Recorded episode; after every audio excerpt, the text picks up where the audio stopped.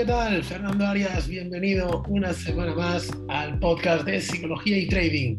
Y en el capítulo de hoy vamos a hablar de algo eh, muy especial y creo que es uno de los grandes secretos que todo trader haya, haya, haya encontrar, ¿no? Y, y es cómo tener la mente de un trader, cómo cambiar esa mentalidad que tenemos, que sabemos que nos está llevando al fracaso, que no está funcionando, sabemos que nuestro psicotrading es lo que nos está afectando y deciros qué, qué pasa, por qué me pasa esto, ¿no? Bueno, pues bien, en primer lugar, eh, tómatelo con calma, es decir, somos personas, eh, tenemos nuestra historia, lo que hemos vivido, cómo nos han educado, nuestras relaciones sociales y otros muchos aspectos nos determinan como persona y, cómo no, como trader también, ¿no? Para empezar en el mundo del trading, lo ideal sería tener la mente en blanco, no tener ningún concepto previo, ninguna experiencia previa relacionadas con el dinero, con las inversiones. Aunque desafortunadamente pues, eso parece absolutamente imposible, ¿no? Y es que nuestro pasado condiciona nuestra forma de ser y nuestra forma de operar. Y por tanto es algo que debemos trabajar para poder alcanzar nuestro objetivo. Mucha gente me pregunta sobre libros de psicotrading que puedan ser de utilidad. Y mi respuesta siempre suele ser la misma, ¿no? Y es que los libros de psicotrading te pueden ayudar, pero hasta cierto punto. Te pueden dar unos conceptos, unos mensajes generales que son totalmente válidos, pero son libros genéricos. Están escritos para que puedan llegar a muchos lectores. Y como digo, sí que nos aportan muchos conceptos, eh, que ya conocemos, pero que bueno, nunca está mal volverlos a repasar. No obstante, eso se queda ahí, no podemos ir más allá. ¿Por qué? Porque el psicotrading es algo que va dentro de cada uno de nosotros. Hay traders que son miedosos, hay traders que son indecisos, algunos tienen ansiedad, otros tienen mucha aversión al riesgo, otros tienen muy poca. Eh, por contra tenemos los que son atrevidos, impulsivos o avariciosos, ¿no? Cada uno es diferente. ¿Por qué? Porque cada persona es diferente. Por tanto, cada estrategia, cada eh, psicotrading de cada una de estas personas se debe trabajar de una forma distinta. No debe hacer el mismo trabajo un trader impaciente que un trader con miedo a entrar al mercado. Y aquí viene otro de los errores que solemos cometer y es que nos suelen enseñar, donde sea, una estrategia ya sea por un amigo o un curso que hemos comprado, lo que sea, absolutamente de donde sea, vemos que funciona o podemos tener admiración por la persona que la hace, intentamos copiar lo que hace esa persona. Y ahí ya te digo que cuando intentas copiar las cosas salen mal, muy mal. ¿Por qué? Pues porque no hay dos personas iguales, por tanto no va a haber dos traders iguales. ¿Qué es lo que debes hacer? Debes adaptar eso, adaptar tu estrategia o la estrategia que te han enseñado a tu personalidad, hacerla tuya. Con mis alumnos en las mentorías trabajamos de este modo, es decir, muchos tienen, vienen con su estrategia propia, generalmente siempre me piden que también que le, muestre la mía y algunos que directamente quieren operar con, con mi método. Yo les enseño el método, pero una vez conceptualmente está interiorizado, luego lo que hacemos es jugar para ver cómo ese método se acomoda mejor a su forma de ser, a su forma de operar, a su aversión al riesgo.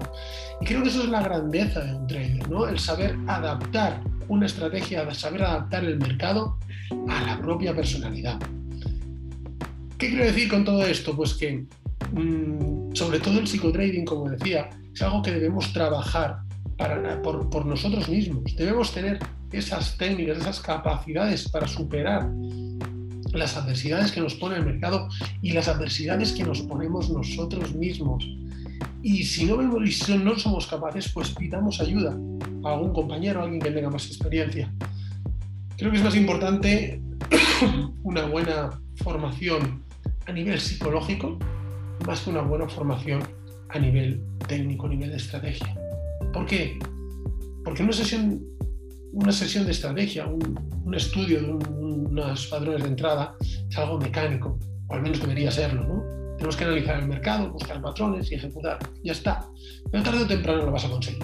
Es cuestión de práctica o experiencia.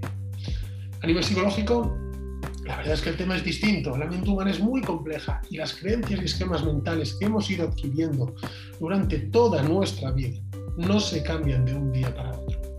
Por lo tanto, ¿qué debemos hacer? Debemos reprogramar nuestra mente para hacer frente al mercado. Y esa reprogramación consiste en tener una mentalidad de trader, un pensamiento probabilístico. Insisto y repito, un pensamiento probabilístico muy importante. Sobre todo, es aprender a gestionar las eh, emociones.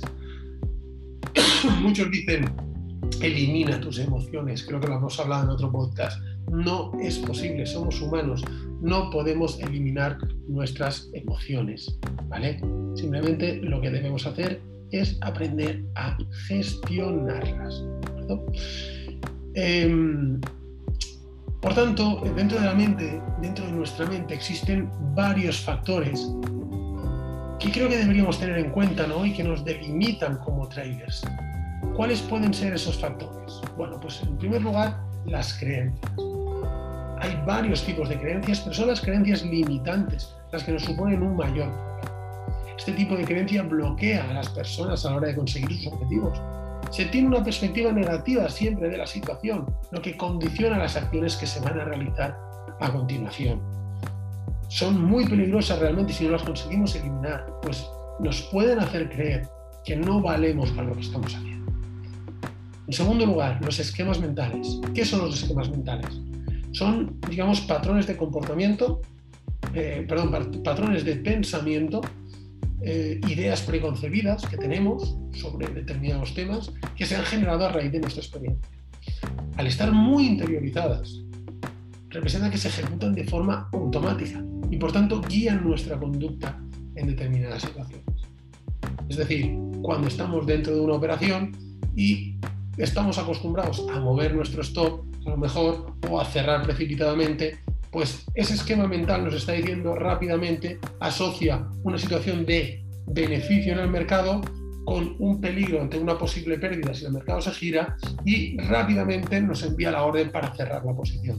De ahí que muchas veces dudemos, ¿no? ¿Por qué? ¿Qué, es la duda?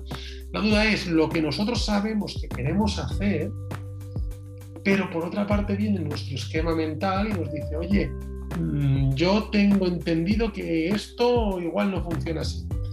Entonces chocan unos con otros y claro, los esquemas, los esquemas mentales son mucho más eh, potentes. ¿vale? Así que bueno, es un aspecto que también es muy importante tener que trabajar. El siguiente punto es obviamente la estrategia. Mucha gente me, habla y me dice, Fernando, es que tengo miedo, tengo eh, ansiedad, dudo.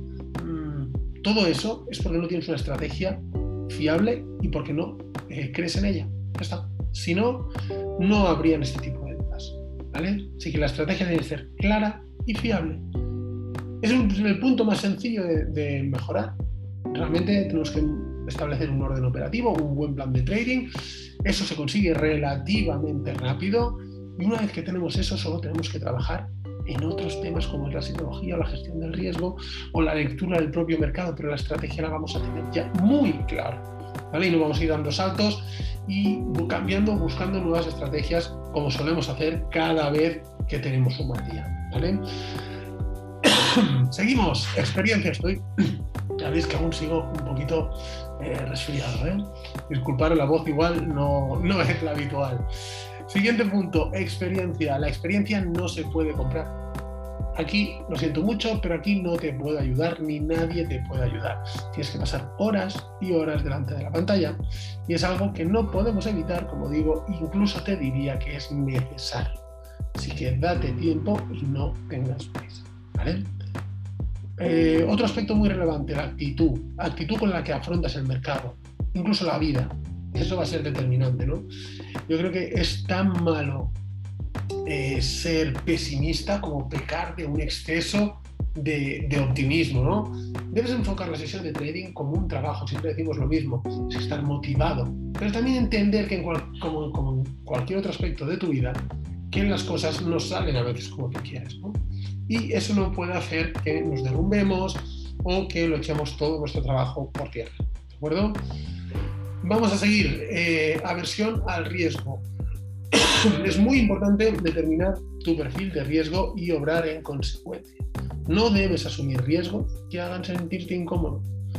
¿Por qué? Pues porque no, porque entonces vas a tomar decisiones precipitadas, vas a arrepentirte. Eh, no pasa nada porque no querer arriesgas mucho. Es que no pasa nada. Cuando estemos preparados, cuando nuestra cuenta sea más grande, cuando tengamos más experiencia, entonces lo haremos.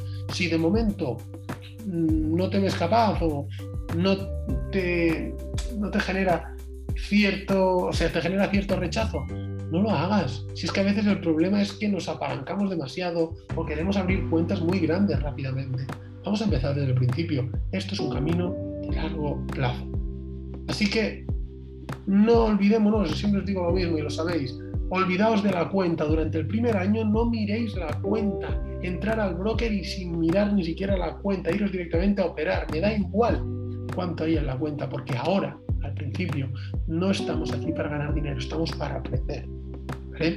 Ya llegarán los momentos en los que sí que iremos a ganar dinero, pero de momento lo que tenemos que hacer es aprender y educarnos. ¿De acuerdo? Y por último, bueno, pues el ego. El ego es uno de los grandes problemas, diría que de la humanidad. Eh, y como no, de los traders, por supuesto. Pues saber gestionar el ego es la clave, no solo en el trading, sino en nuestro día a día. ¿Por qué? Pues porque el ego es quien nos hace realizar conductas que sabemos que no son adecuadas, pero aún así las hacemos. Por ejemplo, el sobreoperar.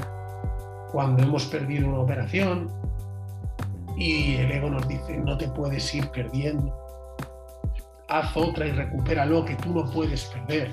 Hacemos otra operación y la volvemos a perder y el ego nos dice, venga, la tercera recuperas, consigue, apaláncate más y tú hoy sales de aquí ganador. El ego como que te va motivando el ego, ¿no?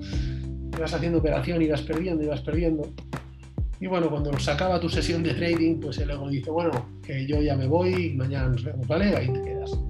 Y ahí te quedas tú diciendo, madre mía, ¿qué he hecho? Pues esto es lo que tenemos que evitar. Esto es lo que tenemos que evitar, saber dominar nuestro ego. ¿Es complicado? Sé que es complicado, depende de la personalidad que tengáis cada uno de vosotros. Es realmente complicado, pero son aspectos que se tienen que trabajar. Insisto, ya no solo para trading, para nuestra vida. Como siempre digo, el trading no es solo trading, es un proceso de autodesarrollo y de crecimiento personal. Y diría que estos siete factores eh, son muy importantes, que los analices de una forma sincera, que establezcas una lista sobre cuáles de ellos te afectan más o afectan menos a tu operativa. Y a partir de ahí vamos a empezar a trabajarlo. Incluso puedes dejar en los comentarios del vídeo qué factor crees que es más perjudicial para ti y entre los factores que tengan más votación, digamos, pues eh, pues podemos hacer un episodio especial para, hablar de ellos, para, bueno, pues para tratarlo de este modo. ¿no? Es un ejercicio que siempre propongo a mis alumnos, decirles, oye, vamos a ver, vamos a analizar qué puntos, cuáles son tus puntos débiles, vamos a ordenarlos por orden de importancia y a partir de ahí vamos a trabajar uno a uno. Em, creo que nada más, creo que no me dejo nada. Em, si tenéis alguna duda, os agradezco los comentarios que cada vez son más y los me gustas también son más. Y estoy seguro que tenéis algún colega que está metido en el mundo del trading y que creéis que le puede gustar, pues darle un reenviar, compartirlo. Sabéis que esto es lo que a mí realmente me ayuda. Y con esto acabamos el episodio de esta semana. Eh, dejarme ideas para la semana que viene, ya tengo alguna en mente, pero dejarme ideas para la semana que viene porque sabéis que, que viene muy bien, ¿de acuerdo? Nada más, un fuerte abrazo como siempre y nos vemos la semana que viene. Un abrazo, chao.